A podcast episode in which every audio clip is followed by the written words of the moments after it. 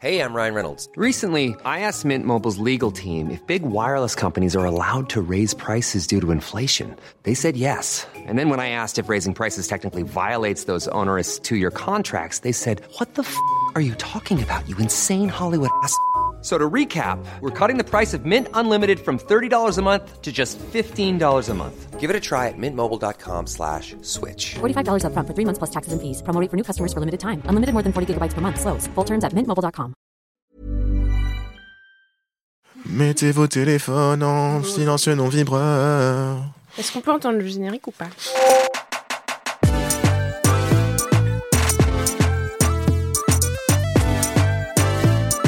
Donald Trump refuse de visiter un cimetière militaire sous la pluie parce qu'il a peur de mouiller son tissage. Et le PSG est accusé de fichage ethnique. Pas de panique, vous écoutez le chip. Je suis Kevin Dena et comme au siempre, je suis entouré, accompagné de Mélanie Wonga Salut Kevin.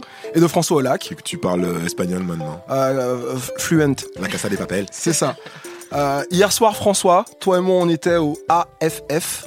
Pardon, au OAFF. Ouais, c'est ça, le Online African Film Festival. Ouais. C'était cool, on s'est enjaillé. Je sais Ouais. pas ce que t'en as pensé. Non, c'était vraiment, vraiment bien. On a vu un film nigérian qui s'appelle Kassala. T'as beaucoup Ouais. aimé Ah ouais, ouais, de la, de la réalisatrice euh, Emma Edozio. C'est une comédie avec une réalisation ultra nerveuse, ultra cut, un peu à la Guy Ritchie. Euh, un casting de, de folie. Les acteurs sont euh, tous jeunes et inconnus chez nous, évidemment, mais ont beaucoup de talent. Et je trouvais que le film avait une énergie de malade.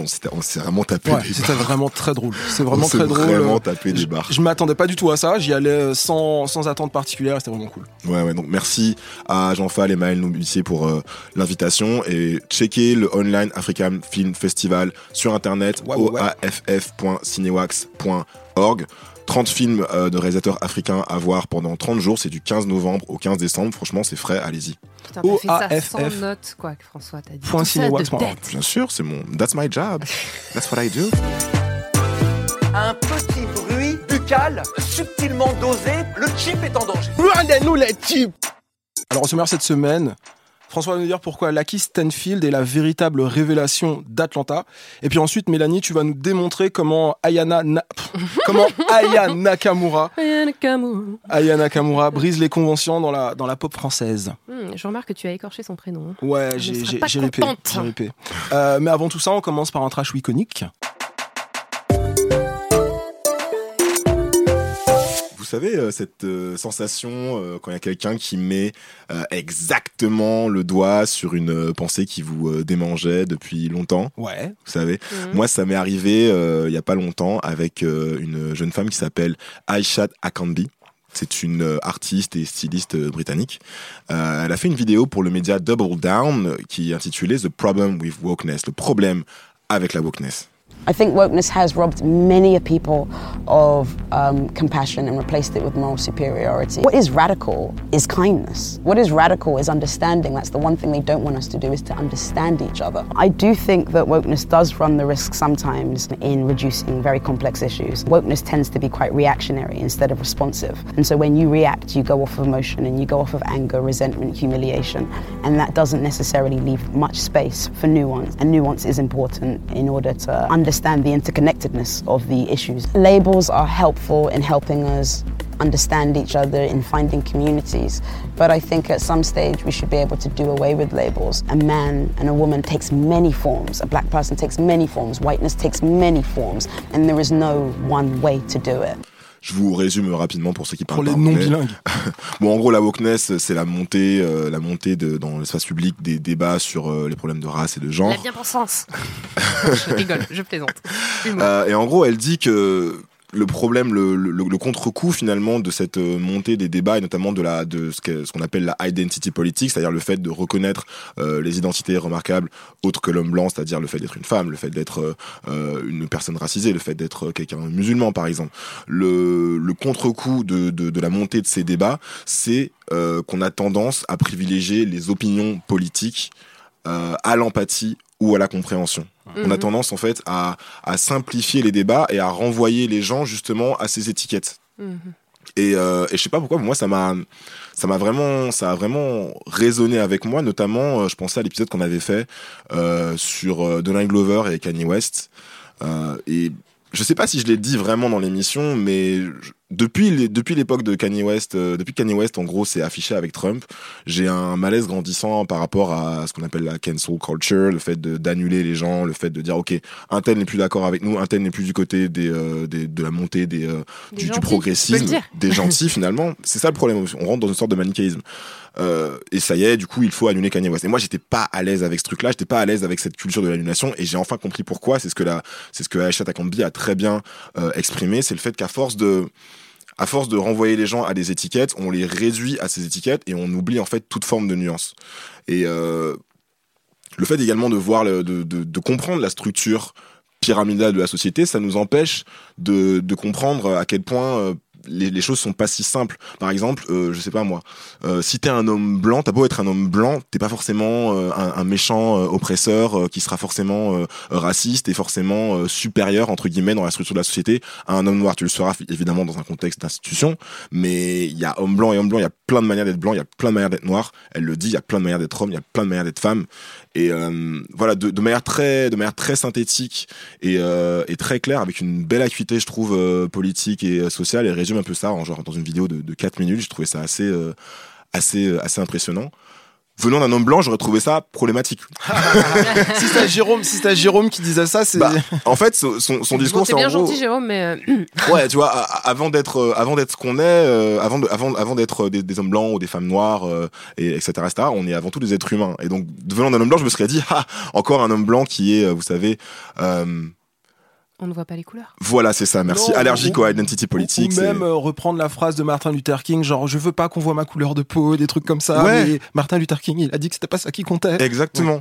Venant d'un homme blanc, j'aurais dit, ok, bon, encore une, une énième défense de l'universalisme. Mais là, euh, je pense que c'est pas ça qu'elle essaie de dire. Je pense qu'elle essaie de dire que une fois que t'as une fois que tu as compris, une fois que les identity politiques sont rentrés dans le débat public et sont en train de monter et qu'on a enfin commencé à prendre en compte le fait que ben ouais, euh, le, le vécu d'un homme noir, c'est pas le même que celui d'une femme blanche, le vécu d'une femme musulmane, c'est pas le même que celui d'un homme asiatique. Une fois qu'on a compris ça, il faut dépasser ça et voir comment on peut se rapprocher plutôt que de se plutôt que de s'éloigner. En fait, elle dit ouais. qu'on a on a plus de choses qui nous rapprochent que de choses qui nous divisent. Et, je à pense force que de ça, s'applique bien en fait dans les milieux activistes aussi, parce qu'il y a Elle- souvent euh, des clashs. elle- euh, en fait, elle parle des milieux activistes Mm, mm. en priorité, notamment euh, sur les réseaux sociaux, le, la pratique du shaming, vous savez, euh, quand par exemple une personne qui n'est pas directement concernée par certains sujets va commencer à Ou même des s'exprimer. personnes qui font des efforts, mais enfin, tu vois, qui aident la, la- la communauté ou sur certains sujets, et par contre, euh, ils sont pas, euh, tu vois, à la hauteur sur un autre sujet, donc on les annule complètement Exactement. et on annule tout ce qu'ils ont fait. Moi, je pense que c'est Ouais. plutôt dans ce truc-là que ça. ça Elle, se le- elle le dit aussi, ouais, elle, parle de, elle parle de supériorité morale qui aurait remplacé Mhm. l'empathie et, que- et que finalement, une des dérives possibles de la wokeness, c'est une forme de, une forme de dogmatisme et une forme de d'exclusivité en fait qui est totalement à l'encontre justement du principe même de la wokeness. Bref, je vais pas euh, m'étendre encore sur le sujet, mais regardez cette vidéo, on va la mettre en lien évidemment euh, de Aisha Takambi euh, et c'est un gros iconique évidemment.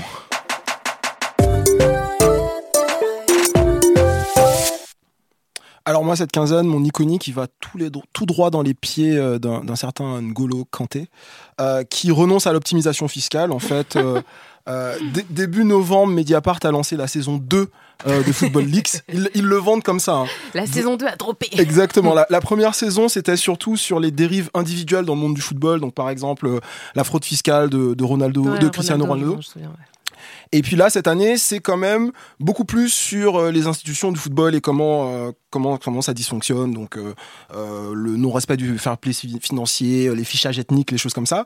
Et dans tout cet océan de d'annonces assez, assez, assez sombres, il y a une bonne nouvelle, c'est N'Golo, N'Golo Kanté, qui donc est un, un joueur de Chelsea, évidemment, très populaire en France, qui a refusé en fait d'utiliser une société écran pour recevoir une partie de son revenu.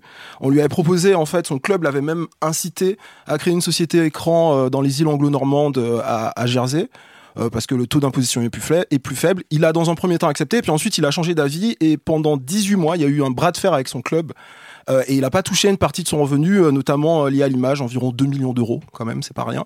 Et, euh, et en fait, comment on connaît tout ça? Bah, Juste parce que euh, c'est sorti donc il y a 15 jours et tout le monde est hyper agréablement surpris de, de la position de Kanté sur le sujet. Moi, personnellement, ce qui m'intéresse dans cette histoire, c'est que j'ai, même si j'adore le joueur et j'adore le personnage, je suis assez mal à l'aise de, de vis-à-vis, enfin devant la façon dont il est traité dans les médias. on- c'est le, le Mm. mec, c'est un, champion du monde, il a 26 ans, c'est un adulte, et on parle de lui comme une espèce de, de Pokémon euh, inoffensif, euh, ouais, un petit Kirikou, euh, les chansons hyper gnangnan, etc. Et en fait, c'est c'est pas que ça. Le mec, il a, il a montré quand même une certaine paire de voilà. Et, et donc c'est c'est plutôt quelque chose d'assez d'assez positif, donc iconique pour pour Kanté, et puis aussi pour ceux qui s'intéressent euh, à, à toutes les révélations, notamment le truc sur le fichage ethnique. Euh, Mm. Lundi, je vais euh, co-animer une émission, un podcast qui s'appelle P2J, Passement de jambes. Mhm. Et euh, en fait, on va, on va parler, donc il y aura pas de Ligue 1, donc on va parler de des matchs de l'équipe de France et puis aussi de la Des question des potins euh, du foot et tout ça. Je serai avec euh, donc Martin, le fondateur, Amine, euh, grand polémiste du, du, du, du- du podcast Game, euh, Kader et euh, Abdallah Swadri de, de Banquette. Ça va chauffer. Qu'on avait Déjà reçu, reçu. euh, il y a quelques mois sur justement l'épisode sur les, les, les noirs et les bleus. C'est ça. Donc voilà, iconique pour, euh, pour Kanté. Alors, euh, je pense que vous avez vu, mais un tube de l'hiver est né quand même. Je pense qu'il faut qu'on en parle. Euh, ça s'appelle En quoi c'est raciste et c'est iconique. Et c'est parfait. C'est parfait. Hein. En quoi c'est raciste, en quoi c'est raciste, en quoi c'est raciste, en quoi c'est raciste, en quoi c'est raciste, en quoi c'est raciste, en quoi c'est ra racisme anti-blanc, waouh waouh waouh, racisme anti-blanc, what it is, racisme anti-blanc, waouh waouh waouh, racisme anti-blanc, what it is, victimisation de l'esclavage c'est fini, victimisation Elle a un- elle a petit flow à j'aime bien. L'esclavage c'est fini, victimisation de l'esclavage c'est c'est fini, blanc blanc. Blanc, liberté, égalité, fraternité. La constitution, le moral est effacé. Déjà tous les paroles. Alors là, Kevin, il nous tout donné là. J'admire. Euh, donc euh, cette vidéo qui a été postée par Divine du podcast Afro The Why. euh, a été retweetée en masse dans la timeline euh, Twitter du Chip, donc euh, on pouvait pas la louper. Euh, en quoi c'est raciste? C'est dédié aux gays blancs et féministes blanches avant tout, qui, euh, comme on sait, euh, sont toujours au taquet sur les problématiques de sexisme et d'homophobie, mais qui parfois, quand on leur parle de racisme, nous disent en quoi c'est raciste Hein Euh, donc euh, moi j'ai- j'aime beaucoup beaucoup notamment bon parce que c'est un il y a un bon flow c'est entraînant et tout mais euh, je trouve que ça illustre vraiment ce à quoi on est confronté dans ces discussions là quoi. C'est vraiment des trucs qu'on a tous entendu je pense c'est la vie de tous les jours quoi Euh, moi j'aime bien je fais un petit big up à la référence de fin euh, sur euh, le mot race qui est effacé de la constitution Euh, ça a été voté en juillet 2018 par une assemblée qui ne voit pas les couleurs C'est ça. Merci à elle. Et du coup, le fait d'avoir, je sais pas si vous le savez, mais le fait d'avoir supprimé le mot race, ça a éliminé le racisme en France. Oui, mais ça moi j'ai existe vu plus. ça. J'ai vu ça. Franchement, euh, bien J'ai- wesh quoi. J'ai été assez surpris. ouais. Il y a, il y a un petit truc, c'est que c'est pas seulement que le mot a été euh, effacé. Si je me trompe pas, il a même été en fait remplacé par le mot sexe Oui, il me semble que les- c'était les distincts- voilà, discriminations, euh, de- sur la de distinction, sexe, tout ça. ouais. Voilà. Voilà. Enfin bon, un, un- travail de pro quoi. voilà. Euh, donc ma conclusion c'était qu'on attendait la reprise rap autoproduite à mettre euh, en sonnerie de portable, mais euh, François m'a soufflé dans l'oreillette qu'elle est déjà arrivée. En quoi c'est raciste, en quoi c'est raciste, en quoi c'est raciste, J'aime en quoi beaucoup c'est raciste, version. en quoi c'est raciste, en quoi c'est raciste, en quoi c'est raciste, racisme anti-blanc, waouh waouh waouh, racisme anti-blanc, racisme, racisme anti-blanc, waouh waouh waouh, racisme anti-blanc, racisme, victimisation c'est fini, victimisation l'esclavage Là, ça fait vraiment blanc, blanc, l'esclavage c'est fini, victimisation l'esclavage c'est fini, blanc blanc blanc. Je verrais bien un Niska, moi, dessus. La constitution, le moral est dévasté. Donc euh, iconique, hein, je pense qu'on est tous d'accord. L'utilisation, franchement, on dirait vraiment du Niska un petit peu. Je verrais ça sur l'instru de réseau, moi, en fait, tu vois. Pouloulou. De ouf. Voilà, voilà. C'est la fin du trash iconique. On peut passer à mon sujet sur Lakis Stanfield. Pas besoin de te lancer. Pas besoin de me lancer. Je me jette Je- de je l'avion. euh, je me jette de l'avion sans parachute euh, et j'y vais euh, bravement. Euh, je pouvais pas attendre la sortie en France de Sorry to Bother You de Boots Riley parce que il avait vraiment l'air trop bien. Il sort en janvier, je crois. Il sort en janvier. Merci euh, Kevin. Je vous en Euh, prie.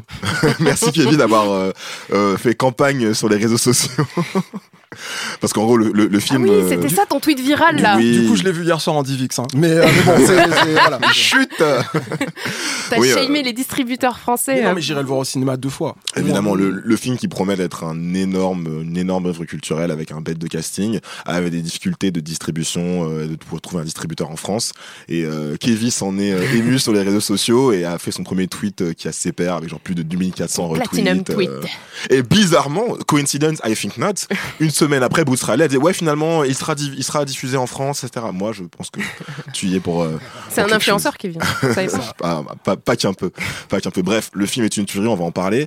Il faut que je vous explique en fait pourquoi Lucky Stanfield est selon moi l'acteur noir du futur. Euh, en ce moment, on le voit un peu dans tous les films, euh, séries et projets qui comptent. On l'a vu dans Dope, on, on l'a vu dans le clip Moonlight de, de Jay-Z, Jay-Z, dans lequel euh, il, Friends, ouais. voilà, dans lequel il Il incarne. joue Chandler? il Non. joue Chandler, Ouais, tout à Chandler, fait. c'est ça. hein. On l'a vu crier Get out dans le film de, de Jordan Peele.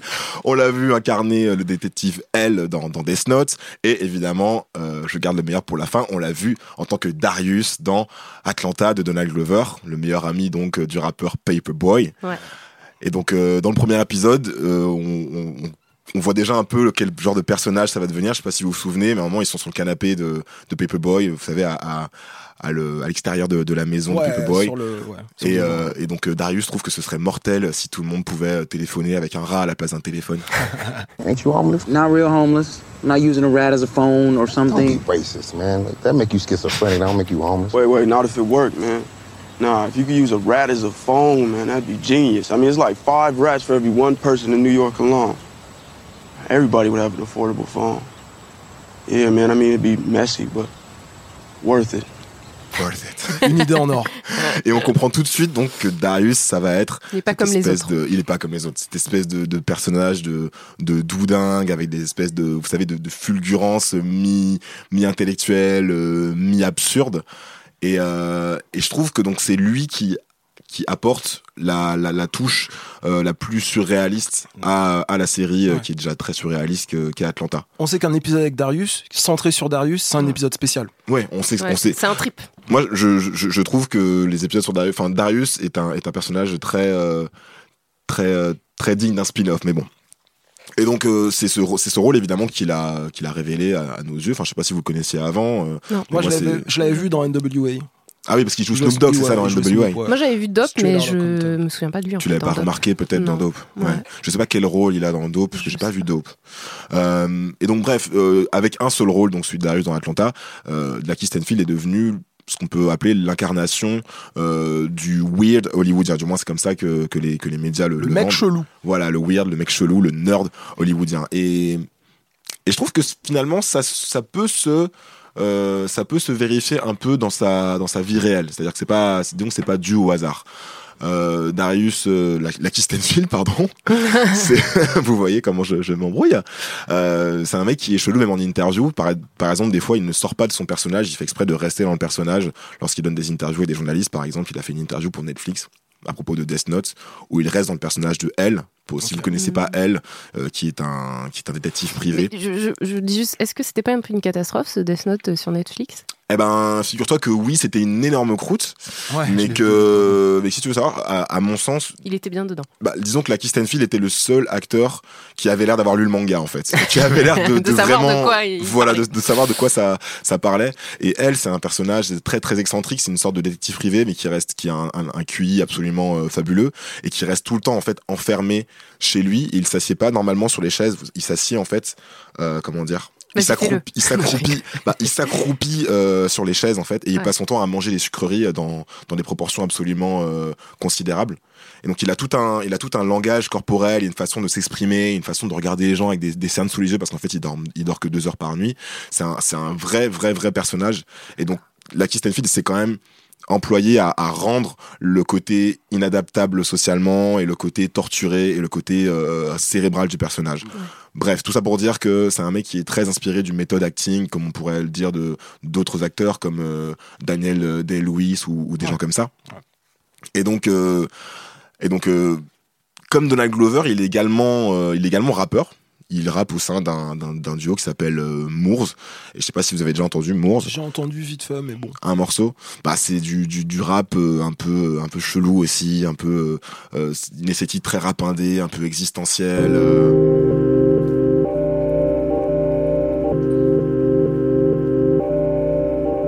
I let the stove get down and just admit it. And honest, ain't no need in moving on if I keep slipping, slipping off it. I run that fade with consciousness and sleep him since he's soft and since I'm fast as busting nuts and dreams. I'm sprinting to my coffin. Oftentimes struggle with human nature, the pompous lies. It's like trying to maintain erection inside a box of knives. I was also. Vous voyez ce, ce- ce côté, on va dire, euh, assez mystique qu'on connaît à Darius. Euh, il, se, il se vérifie vraiment, euh, c'est une partie de, de vraie, de, de vraie personnalité de l'acteur. Euh, dans le portrait du New York Times qu'ils ont fait euh, de Lucky Stanfield à l'occasion justement de Sorry to Bother You, on apprend, il est dépeint comme un personnage hypersensible, cérébral avec une, grande expressivité. C'est un mec qui a grandi dans la région de Los Angeles, à San Bernardino, en Californie, d'une mère célibataire, euh, une famille euh, plutôt plutôt pauvre avec de nombreux frères et sœurs, un milieu évidemment euh, où il est entouré de violence. Euh, un de ses anecdote marrante, un de ses meilleurs amis lorsqu'il était gamin, c'était un arbre.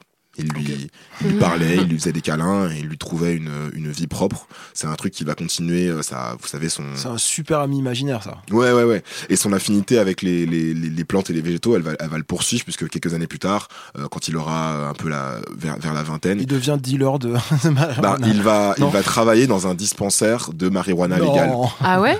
Marijuana médicale. Et du coup, euh, et, et c'est, et pendant ce travail, pendant ce, ce, ce job-là, il va avoir une révélation, c'est que les plantes, en fait, ont leur propre vie. Et, euh, et il va continuer euh, à, à, à vivre selon ce, ce précepte. Et donc, c'est, vous voyez, c'est un, mec un peu comme ça, un peu, euh, un peu ésotérique, on va dire.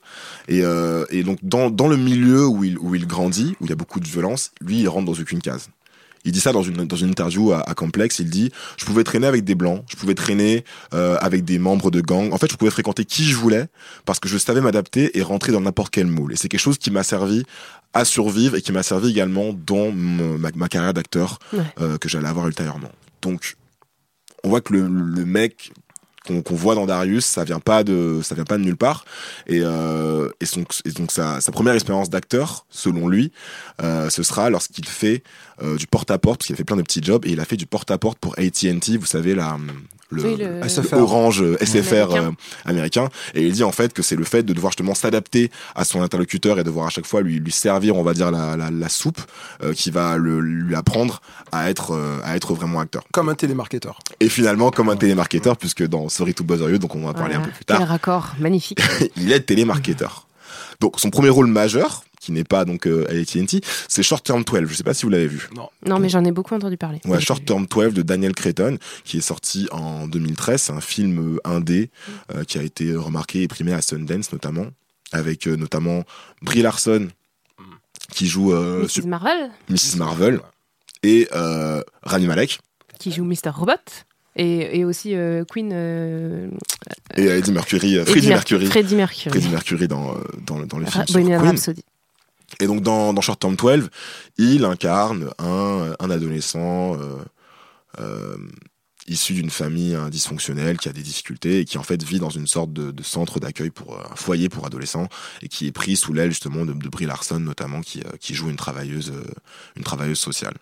Euh, Short Term 12, c'est un film qui a été primé, c'est un film qui a permis de le, faire remarquer par le milieu d'Hollywood. C'est une sorte de, drame réaliste avec beaucoup de, pesanteur euh, émotionnelle. Et c'est quelque chose qui, prouve, selon moi, l'élasticité que, que Lucky euh, possède en tant qu'acteur. Parce que ce mec-là, il peut vraiment, vous savez, faire des, des grands écarts entre le, entre le cinéma, entre le, enfin, entre le cinéma de genre, entre la comédie. Il est- parfois, il est à la limite du, du stand-up dans sa façon, je trouve, de s'exprimer, et des films plus politiques, puisqu'il a également joué dans Selma. Euh, qui il incarnait déjà dans Selma? Il incarnait, comment il s'appelle le mec, le, le leader euh, John Lewis, non? Je sais pas. euh, Attends. Martin. Non, non, non. Ça se ça me, revient, ça me reviendra plus tard. Mais bref, en gros, c'est un, c'est un, c'est un acteur très polyvalent, très pop. Et il y a un article très intéressant de Frédéric McKindra dans BuzzFeed où il, où il, il dit carrément que Lucky Stanfield est l'acteur qui va révolutionner la masculinité noire au cinéma.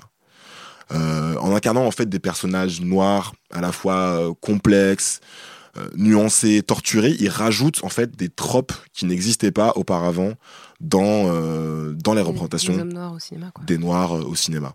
Euh, je vous cite euh, rapidement l'article qui est vraiment passionnant, on vous le mettra en lien et si vous parlez anglais, je vous conseille vraiment de le lire. Le travail de Stanfield devient un contre-récit aux attentes d'agressivité ou de stoïcisme que la conscience collective projette sur les hommes noirs, à cause de représentations racistes héritées de l'histoire, à cause de l'image cool que les white negroes et les poètes de la Beat Generation leur ont attachée, et à cause des tropes gangsta imposés par le hip-hop commercial. Et je trouve que c'est une idée super intéressante, et c'est pour ça que je pense que Lucky Stanfield est un peu l'acteur euh, du, euh, du futur. Le, le journaliste de BuzzFeed, il le compare à des gens que tu aimes bien, je crois, Kevin, euh, en la personne de Dave Chappelle et Richard Pryor. Bien sûr. Parce qu'en gros, parce qu'en gros, euh, il dit que hum, qu'avant, euh, avant Richard Pryor et, euh, et Dave Chappelle, on n'avait pas de, de, de personnages noirs euh, en prise avec euh, en prise avec leur, leur propre intellectualité, en prise avec leur propre euh, intériorité. En fait, des personnages noirs torturés et, qui ont du problème avec les interactions sociales. Je sais pas si t'as déjà vu ça dans les sketchs de Dave Chappelle.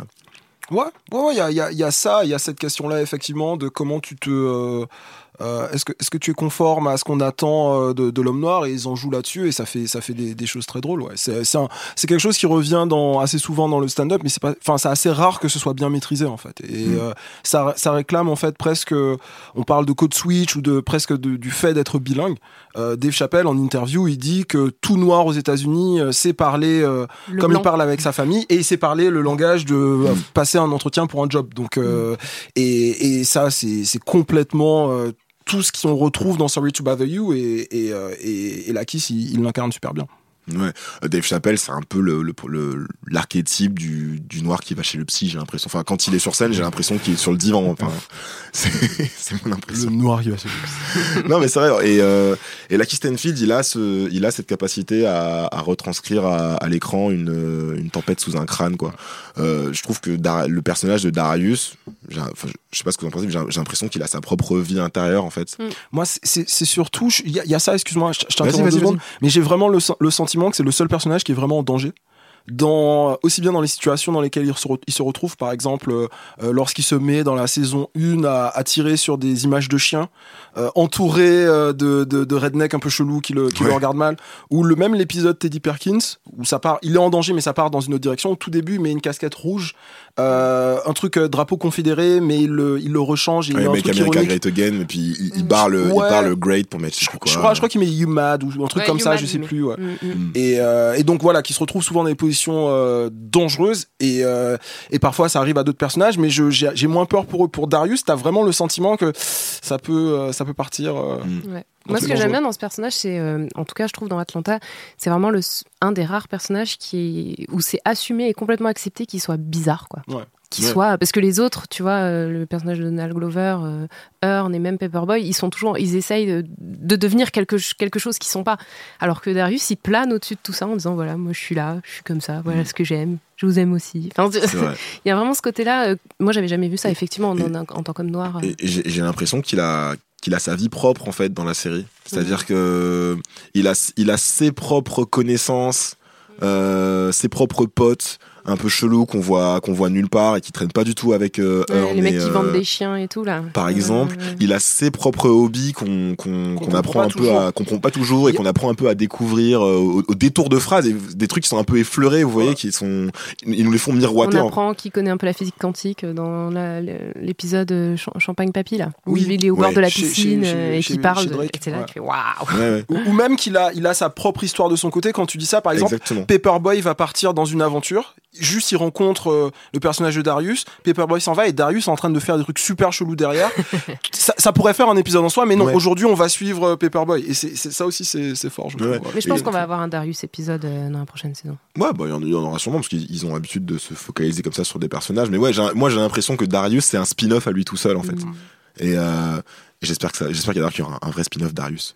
Bref, et donc pour revenir sur la carrière de la, de, la carrière de Lucky Stanfield, son plus gros rôle à ce jour, justement, c'est c'est le film qu'on vient de voir, c'est Sorry to Bother You. Donc euh, Sorry to Bother You, c'est une comédie noire. Euh, anti euh, anticapitaliste où en fait il joue un télémarketeur qui euh, qui perce le jour euh, où il euh, le jour où il comprend euh, qu'il faut parler euh, au, au client au téléphone avec sa voix blanche.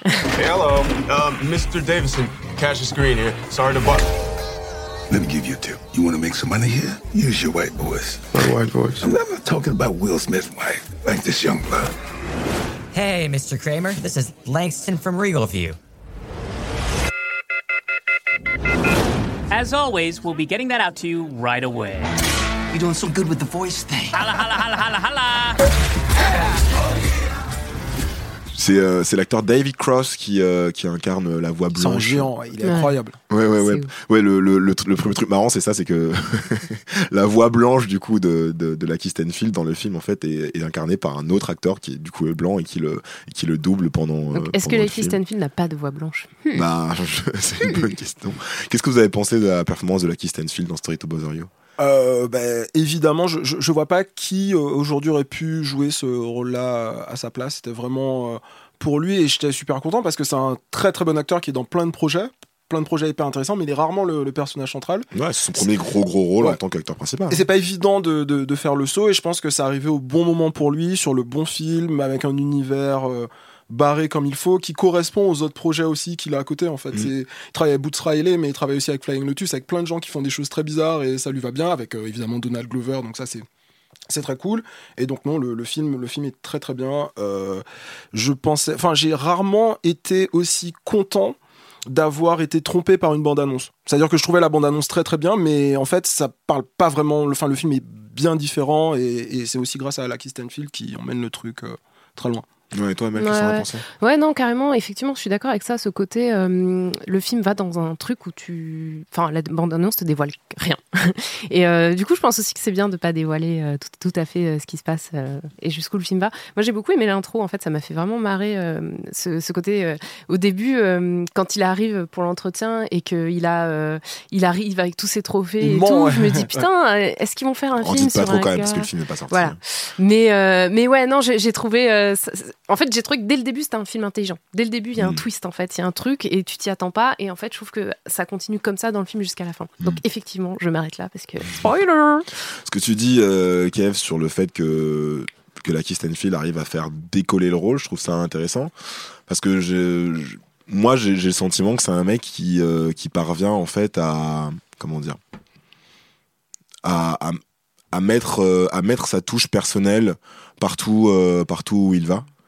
Euh, lorsque lorsqu'il euh, lorsqu'il accepte le rôle de Darius dans Atlanta, euh, il se il est dans une soirée, il, il est bourré, il est en train de danser en boîte et euh, Glover euh, l'approche et il propose le rôle, il lui fait il lui fait lire le script et, euh, et lorsque lorsqu'il lit le script, il se dit mais en fait c'est un un idiot ce Darius. Enfin c'est un idiot, il y a aucune euh, il a aucune il a aucun intérêt finalement à ce personnage et c'est lui en fait qui va lui donner euh, ce, ce côté euh, ce côté génial, ce côté euh, euh, doux génie en fait qu'on qu'on lui connaît.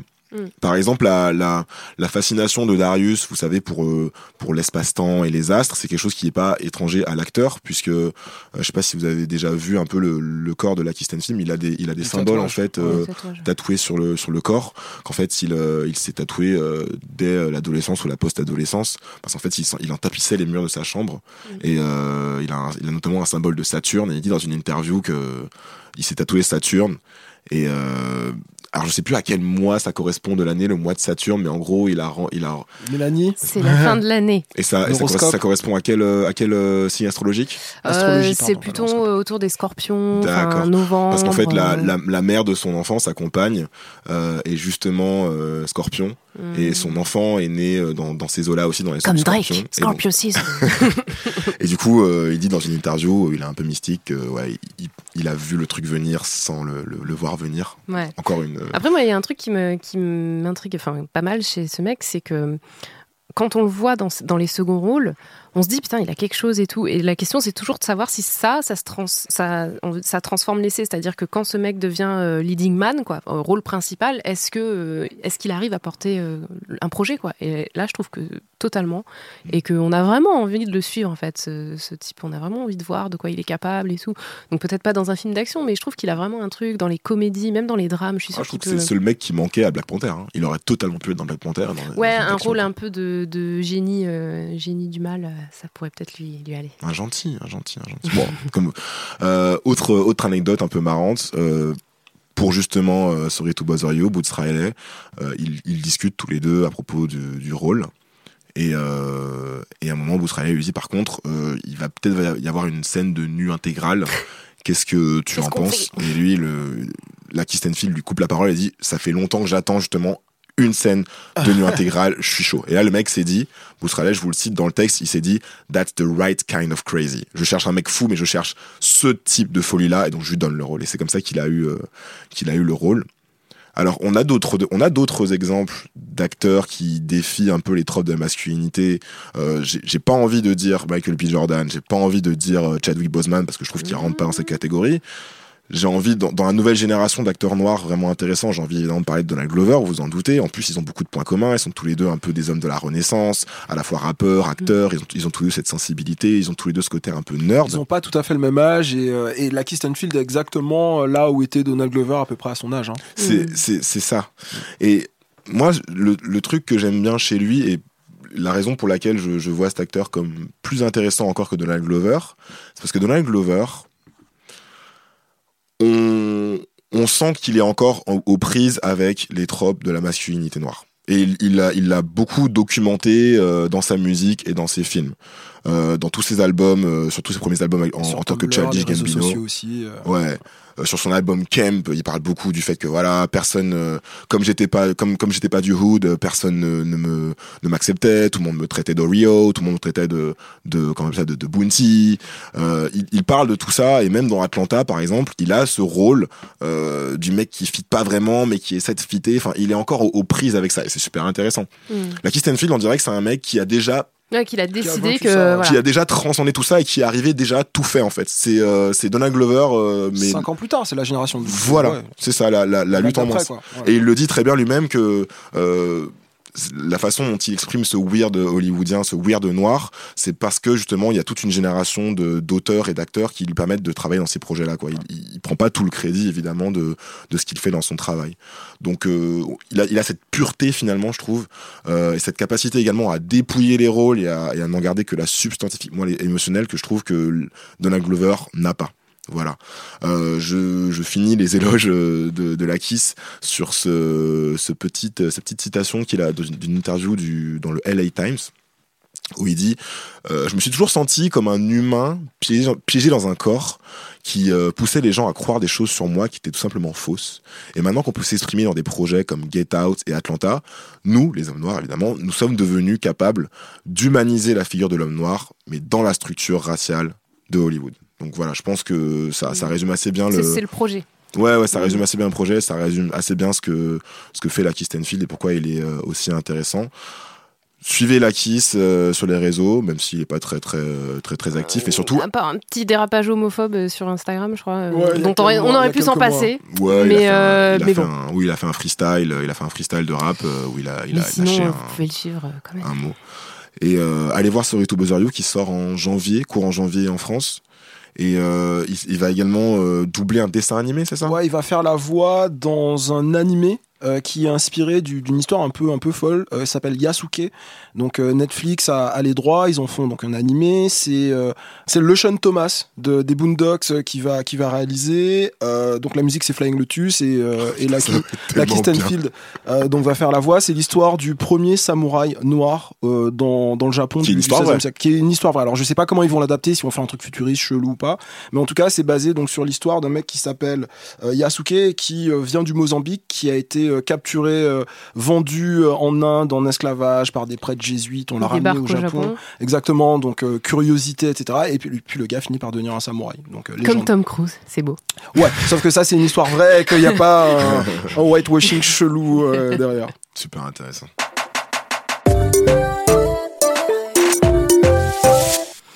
Si vous êtes auditeur du chip, euh, il y a quand même de fortes chances que vous connaissez donc Aya Nakamura. Euh, qui est notre deuxième sujet euh, cette semaine. Euh, si vous connaissez pas, on va quand même essayer de vous expliquer ce qui se passe. Pour commencer, je vais juste vous raconter une petite anecdote. En ce moment, je travaille dans un lycée sur des projets créatifs avec des ados en décrochage scolaire. Et quand il a fallu décider en cours d'anglais d'une personne célèbre à décrire, on nous a décrit a very famous all over the world singer, tall and black. Everybody Knows Her. et, en fait, c'était Aya. Non, ce n'était pas Beyoncé, c'était Aya Nakamura. Donc euh, ouais, bon, quand on est ado, c'est vrai que le monde est petit, hein, mais quand même, euh, Aya, c'est le tube de l'été, 227 millions de vues sur YouTube. Alors on Jaja. en parle. Ah, Euh, Jaja. une chanson reprise par l'équipe de France de football dans le bus les amenant jusqu'à la Coupe du Monde. Oh, dja dja, y'a pas moyen, dja dja. J'suis pas ta cata, dja dja. Genre, en katana, baby, tu dettes ça. Donc euh, oui, Jaja, un gros tube, euh, tout le monde connaît autour de cette table. Moi, je suis plus team comportement, bah ouais, franchement. Mais voilà, il y a aussi Comportement et Copine qui sont les autres euh, singles du, de l'album qui est sorti récemment. Euh, donc, petit, juste petit, petit rappel, qui est Aya Nakamura? Donc, euh, elle s'appelle Aya Dianoko, elle a 23 ans, c'est une chanteuse franco-malienne euh, de, entre guillemets, pop urbaine, je sais pas ce que vous en pensez. Ouais, c'est un peu le, le, le- comment dire sur Spotify, les playlists, c'est pop urbaine et on va retrouver plein de plein d'artistes Donc, similaires. sonorité, reggaeton, dancehall. Ouais, ouais, ouais. Enfin, il y a on- péjorativement, il y a des gens qui appellent ça de la zumba aussi. Non, Mais, attends, euh, dancehall Non, non, non, mais Ouais, tu c'est vois la- la catégorie dans laquelle elle rentre. Ouais, ouais, oui. la tout ça. catégorie Zumba. Euh, donc, euh, elle tire son nom Nakamura euh, du, c'est son nom de scène du coup, du héros Hiro Nakamura de la série Heroes qu'on a tous regardé quand on était jeunes et frais. Ah, la première fois que j'ai entendu euh, cette un- c'était un featuring avec euh, le rappeur euh, FA Baby euh, sur un, un- ça s'appelle Love, Love d'un voyou, ça s'appelait, où elle oui, faisait le oui, oui, c'était sur son épée. Et je vois, tu sais, je vois juste le nom du son et je me dis, waouh, il a fait un featuring avec une chanteuse de J-pop et tout, ça va stylé. Vraiment, je pensais que c'était une chanteuse japonaise ou un truc un peu international. Et du coup, je vois la moche, ah, non, c'est- non, c'est, pas ça. C'est Non, pas. C'est pas le J-pop. Non, non.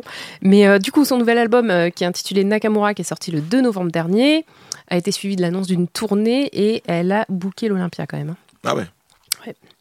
Euh, donc je vais pas entrer dans les détails de la misogynie, du racisme dont elle est victime sur les réseaux, parce que évidemment, euh, une femme noire, euh, on va dire, de, de- qui, qui arrive à une position de premier plan dans la musique française, forcément, ça déclenche quelques petites, on va dire, problématiques.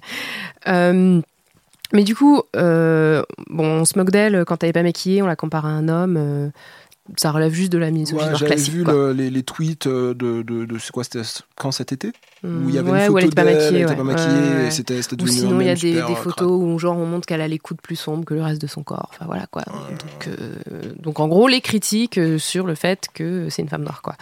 Mais par contre, euh, je vais parler des Energy Music Awards qui, étaient, qui ont lieu récemment, euh, pendant lesquels notre ami Nico Saliagas lui a donné un patronyme qui n'est pas le sien. Voici Yaka.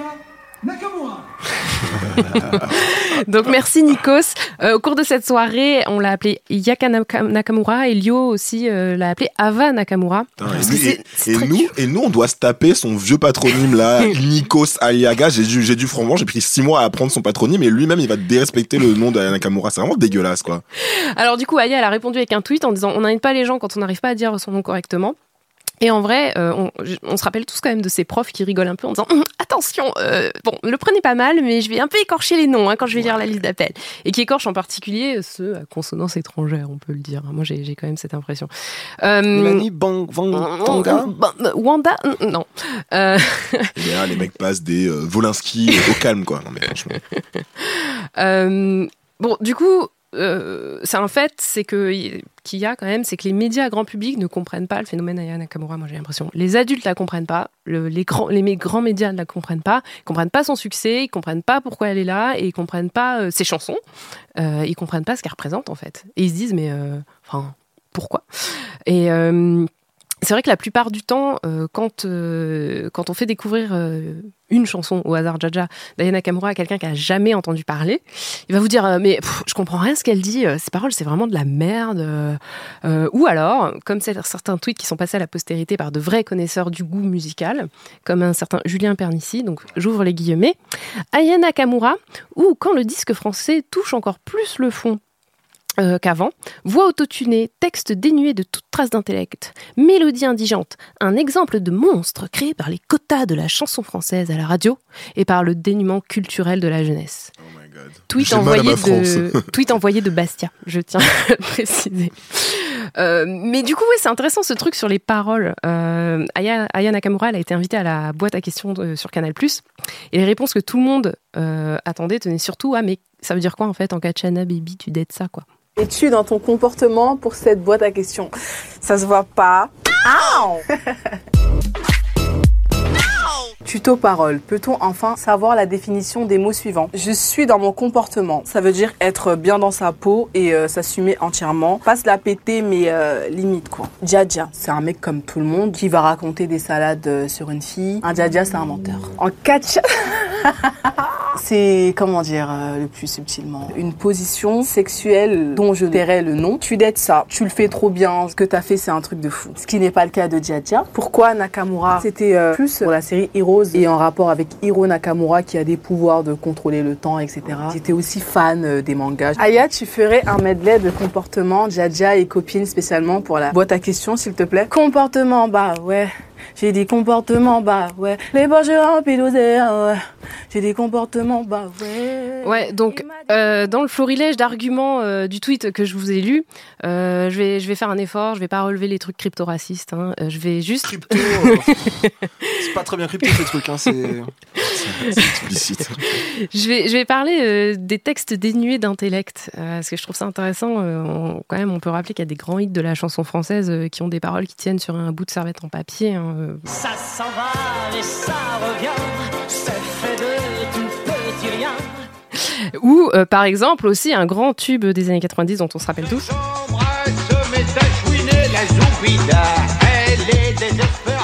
Tout ça pour dire, en fait, euh, le langage, le truc qu'on reproche à Aya Nakamura. On dit, ouais, elle sait pas parler, ce qu'elle dit, c'est, enfin, ça veut rien dire. Mais c'est aussi, pour moi, manière de parler d'aujourd'hui. Et en fait, chaque décennie a des inventions langagières. Euh, dans les années 80, il y en a eu. Dans les années 90 aussi. Dans les années 2000, on, on s'en rappelle tous, même si on veut pas. Mais euh, par exemple, euh, tu parles sur moi, il y a R, et le jour où on se croise, faut pas te chauffer. C'est des inventions langagières. Et ça existe déjà, et là, maintenant, ça arrive dans la musique, et effectivement, l'establishment, les grands médias ne comprennent pas. Il y a Schkid, du coup. Skid, c'est ça? Schkid. Schkid, qui fait le podcast No Fun, qu'on salue, euh, a écrit un épisode sur, euh, ils sur ont fait un épisode Nakamura, sur Aya Nakamura, Ouais. super. Et euh, ils ont fait aussi, enfin du coup, Skid a fait un papier euh, génial pour le Media Yard, et il écrit. Dans la musique urbaine, le vocabulaire permet constamment, depuis la naissance du genre, de dépoussiérer l'archaïque langue française en proposant des néologismes, des réappropriations de l'anglais, de l'espagnol, de l'arabe, de l'italien et de nombreux dialectes africains. Et euh, généralement, ça semble pas trop poser de problème en fait cette espèce de, de mutation de la langue parce que c'est normal au final que on parle pas comme il y a 30 ans quoi c'est tout à fait normal sauf que là la, la personne qui invente c'est pas une personne qui est reconnue par euh, la grande famille de la chanson française donc là c'est un peu plus problématique Euh, alors moi, j'ai envie de dire, à chaque décennie, ces termes, ces inventions, ces néologismes qui deviendront ringards dans 15 ou 20 ans. Mais Même en- l'année prochaine, hein. Ou même l'année prochaine, peut-être. Mais en attendant, euh, je sais pas, laisser les gens aimer ce qu'ils aiment. Surtout qu'en plus, probablement, ça va être récupéré derrière. Probablement, dans deux ans, euh, il y a des gens qui vont arriver, qui vont, qui vont reprendre des termes qu'elle a, a mis au jour dans, le, dans la chanson, quoi. Je- moi, j'aimerais bien savoir quelle est la, la part de, de termes qu'elle a réellement inventés et Bah, la part c'est en des fait, elle dit, elle a dit reprendre c'est des conversations, c'est du slang que j'ai avec mes copines, c'est des conversations. elle les met dans des chansons, mais il se trouve qu'après ces chansons sont entendues par la France entière. Et du Oui, coup, oui, euh, c'est là, où c'est même pas les trucs qu'elle a inventés en fait. Les gens parlent déjà comme ça, c'est ça Ouais, ouais, carrément. Ouais, ouais. Et en plus, euh, je voulais juste finir pour dire que la francophonie est fan. Enfin, Ça, c'est un point hyper ça intéressant, cartonne en ouais. Afrique, ça, ça cartonne dans plusieurs pays d'Europe qui sont même pas francophones, enfin comme les Pays-Bas par exemple. C'est la première, euh, première chanteuse française numéro 1 des charts aux Pays-Bas depuis Edith Piaf. Depuis Edith Piaf, ouais. C'est vous dire. euh, ça faisait longtemps. Ils sont dans la lignée, euh, c'est oui, c'est la descendante. euh, Ouais, ouais. Non, j'ai mal à ma France. Mais euh, en conclusion, ouais, je vous, écoute, je vous conseille pardon, juste d'écouter le dernier épisode de No Fun, euh, podcast de Binge Audio, qui est intitulé Aya Nakamura déjà au sommet, qui analyse et décrypte son album Nakamura. Et euh, voilà, je trouve j'ai qu'ils font un j'ai super boulot. écouté l'album, il est cool. hein. Il y a même un featuring avec Davido et tout. Ouais. euh, franchement, il est cool l'album. Il est cool. Moi-même, je suis pas un fan euh, d'Aya Nakamura. Je m'attendais à quelque chose de vraiment plus nul et en fait, c'est mortel. C'est- surprenant et moi je suis content pour elle. J'ai vraiment l'impression que les planètes se sont alignées. Mm. C'est-à-dire que c'est, si on veut revenir à la question de l'identité, c'est une femme noire, c'est la première femme noire. euh, peut-être depuis toujours euh, en France à connaître un tel succès. Ça veut pas dire qu'avant elle, euh, il y avait pas des gens qui avaient euh, du talent. Il y avait moi ça il y a des morceaux ça me fait penser à du Princess Lover, euh, tu vois, vraiment Ouais. musique très euh, très martiniquaise et tout. Mais euh, ce qui est cool pour elle, c'est que non seulement elle, elle a le talent, euh, c'est bien produit, c'est bien fait, et elle arrive à un moment où en fait, euh, est-ce qu'on peut vraiment lui reprocher euh, d'inventer des mots? C'est pas la première à le faire. Est-ce qu'on peut vraiment pas des mots, si je comprends Non, mais quand je dis inventer des mots. c'est-à-dire apporter des mots qu'on des mots Ah qu'on oui. connaît pas, que le Oui, grand public oui. connaît pas, tu vois, des ce que les gens Parce que c'est ça qu'on lui reproche. On reproche, on lui reproche de déformer la langue Mais, française, en mais, fait. mais, mais je veux dire, elle arrive après des, des années. Il y a plein d'exemples hyper intéressants. On peut pas lui reprocher l'autotune, on peut pas lui reprocher ses rythmes, etc. Parce que le public est prêt, quoi. Elle est, elle est, en fait, on, on lui fait les mêmes critiques qu'on fait au rap euh, en temps normal, en fait. Le problème, c'est pas qu'elle parle euh, l'argot, parce que quand, quand c'est l'argot de Renault ou, euh, ou de, Ouais, mais là, de la ou de. Thomas, voilà, ou de Thomas Dutronc, il y a pas de problème. En fait, le problème, c'est que euh, elle est, elle est victime de cette, cette stigmatisation qui est à la, au croisement de la race et de la classe. Euh, où en fait elle est à la fois elle parle un argot à la fois euh, issu de langue euh, de langue africaine et puis un, surtout c'est un argot parlé dans les banlieues c'est ça le problème Il y a- un côté classisme à la française, là. voilà, c'est à la fois classiste et raciste. C'est de la, en gros, c'est de la, on, on dit à Nakamura, c'est de la musique de beauf, et en plus, euh, c'est de la musique de sauvage, quoi. Tu vois, Et, euh, les rappeurs, ça fait des années Comme qu'on leur certains fait les disent, mêmes. la euh, musique congoïde, non C'est c'est pas ouais, ça le, voilà, le comme- terme Comme, dirait euh, Henri de Lesquin.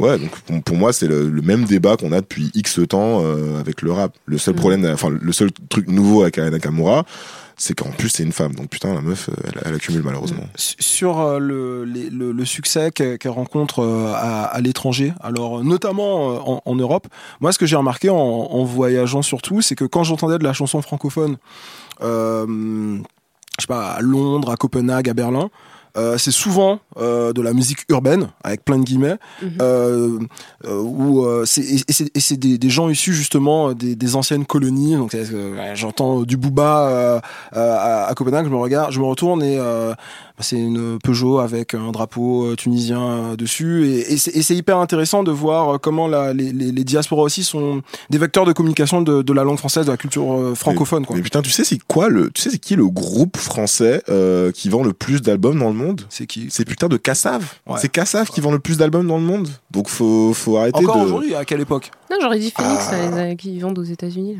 Non, enfin la- l'article, l'article en question date maintenant de, ça doit dater de 2015. hein, ouais. Donc euh, bon.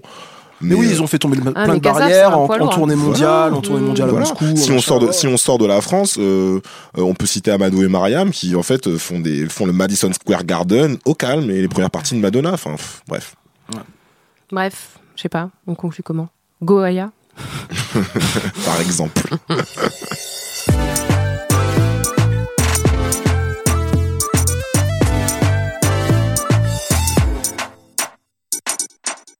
Ma recommandation euh, cette semaine, c'est une euh, comédie romantique. Et ouais, il commence à faire froid. Vous avez, vous voulez un bae ou une bae, vous avez envie de mater un petit truc euh, au calme sous le plaid. Et ben moi, je vous recommande la comédie romantique Been So Long euh, avec pour ça regardent des comédies romantiques, c'est trop bien. C'était vraiment for the culture.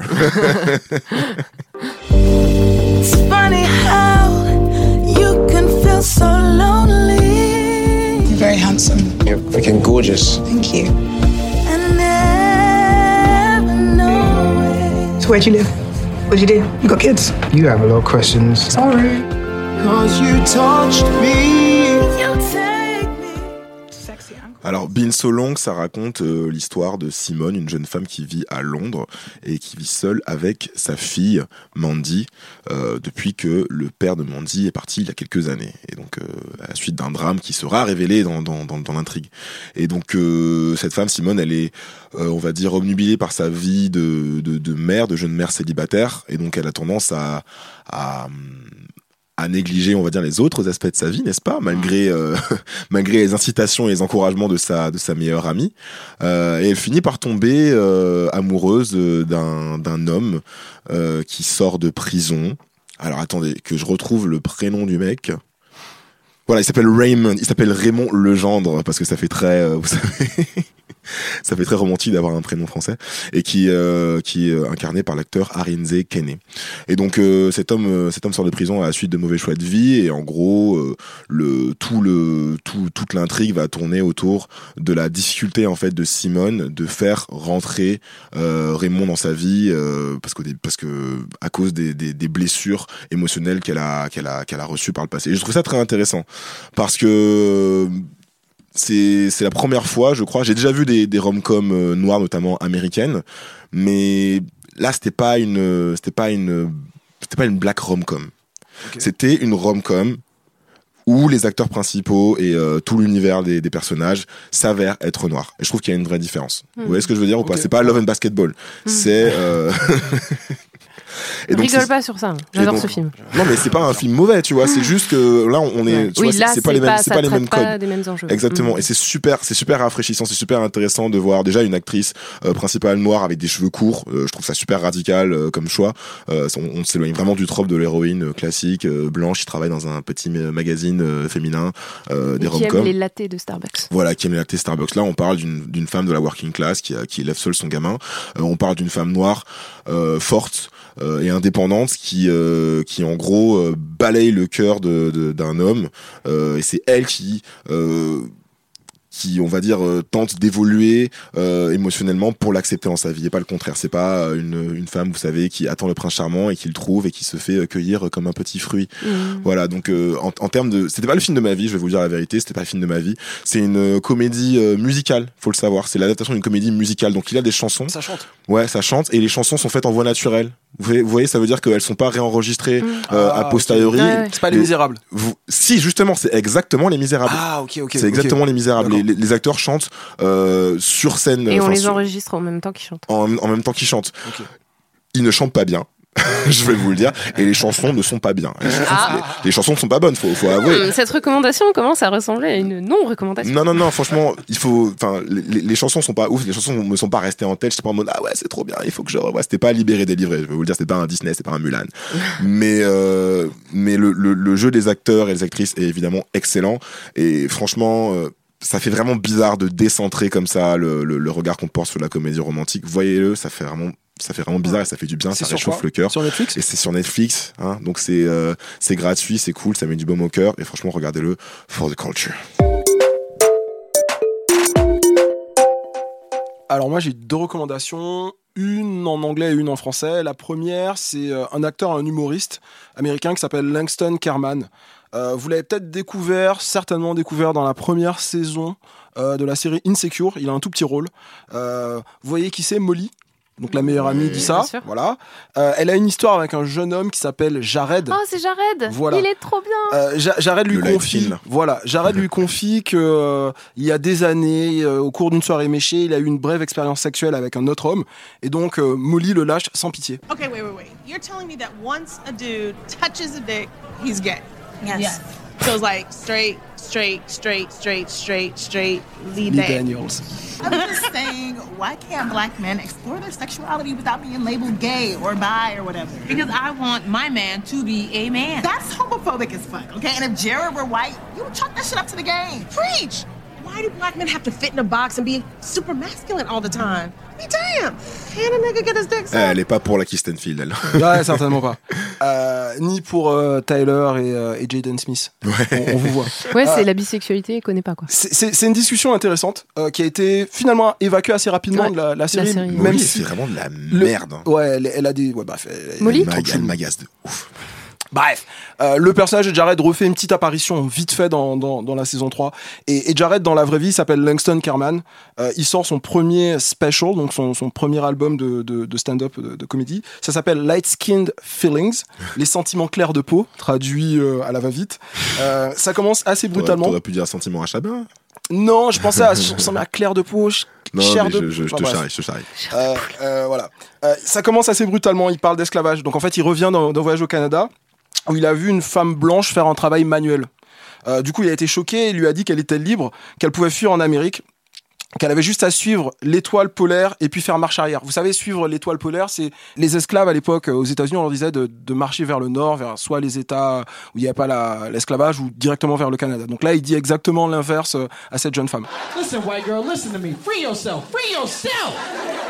Find the North Star and then walk backwards to freedom. Get on that above ground railroad. It's just a regular train. It's a reasonably priced train.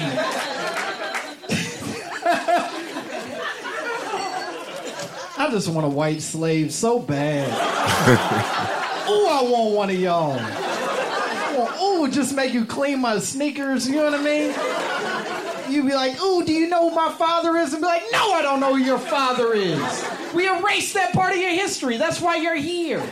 Ça fait penser au même, tu sais, le même euh, où tu vois des, des, des hommes blancs dans un, dans un champ de canne qui sont fouettés par oui, des noirs. Oui, ça c'était sorti au moment de, de Black Panther. Le. Panther avec Killmonger dans le ciel qui regarde en mode oui, c'est bien, comme ça. C'est un peu ça. En vrai, Langston euh, est un type très doux, euh, presque un hypersensible. Il a un master en poésie et il galère avec sa masculinité. Euh, il est métis et il joue beaucoup du, du cliché selon lequel les hommes, les hommes à peau claire sont, sont plus sensibles. C'est à la fois fin et potache. Euh, il parle de, en fait, il est métis donc il parle de sa relation euh, assez spéciale avec son grand-père euh, juif conservateur qui regarde Fox News toute la journée, qui est membre de la NRA et donc euh, il explique comment comment il est devenu le black friend, l'ami noir de son grand-père. Enfin bref, c'est c'est c'est vraiment très drôle. Euh, c'est disponible en audio sur sur YouTube et sur Spotify. On vous mettra on vous mettra les liens en, en description. Et puis ma dernière reco, c'est en français. C'est un podcast qui s'appelle Extimité. Euh, c'est un nouveau podcast indépendant qui est co- co-animé par deux jeunes euh, journalistes noirs de France, Douce et Anthony.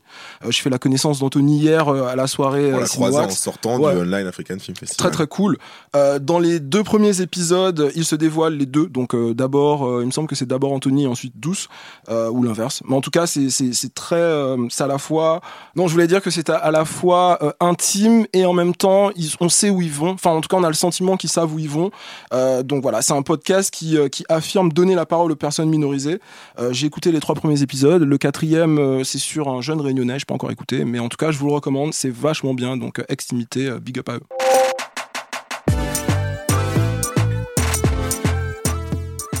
Alors, c'était le chip. On revient dans deux semaines. En attendant, vous pouvez nous suivre sur Twitter et Instagram. Où ça, Mélanie, c'est quoi notre hâte? Arrobase le chip podcast. C'est vrai. Euh, on a changé de flux, donc on, a encore des gens qui nous envoient des DM pour nous dire Vous revenez quand? Pourquoi? Machin, on vous attend, ça fait 4 mois. Et en fait, on est là, mais.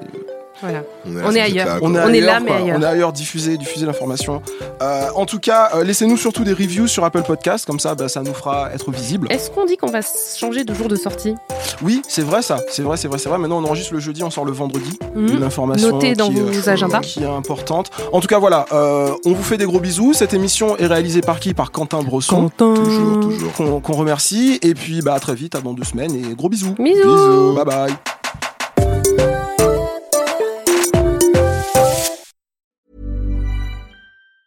Hey, it's Danny Pellegrino from Everything Iconic.